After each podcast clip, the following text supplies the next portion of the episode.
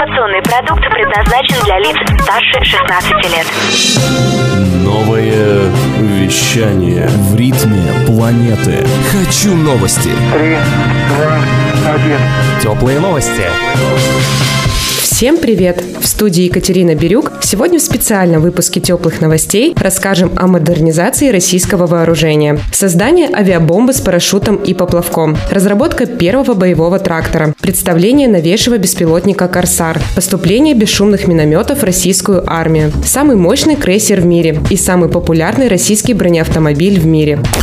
В России создали противолодочную корректируемую авиационную бомбу «Загон-2Э». Она может поражать подводные лодки на глубине до 600 метров, сообщает РИА Новости. После сброса бомбы из самолета или вертолета в течение 4 минут происходит поиск цели, когда бомба зависает у поверхности воды. В случае обнаружения цели бомба отцепляется от парашюта и поплавка, затем уходит по нужной траектории до объекта под действием собственного веса, что делает ее незаметной для акустики подводной лодки.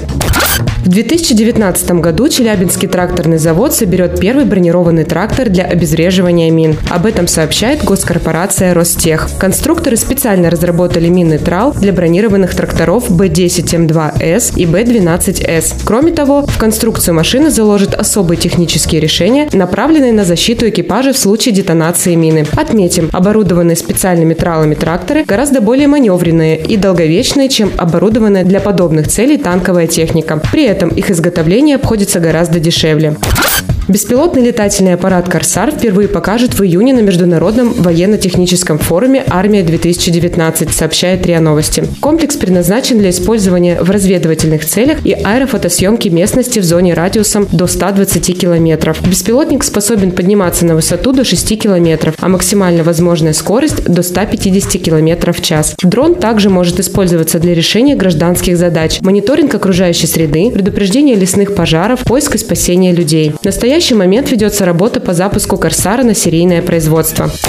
Российская армия начала получать первые бесшумные минометы 2Б-25 «Гал», сообщает ТАСС. Согласно заявленным характеристикам, миномет «Гал» способен поразить цели на дистанции до 1200 метров. При этом практическая скорострельность миномета достигает 15 выстрелов в минуту. В настоящее время 2Б-25 является единственным на мировом рынке вооружений бесшумным образцом минометного вооружения. В настоящее время прорабатывается возможность создания бесшумного миномета меньшего калибра, предположительно 60 мм с дальностью поражения до 4 километров.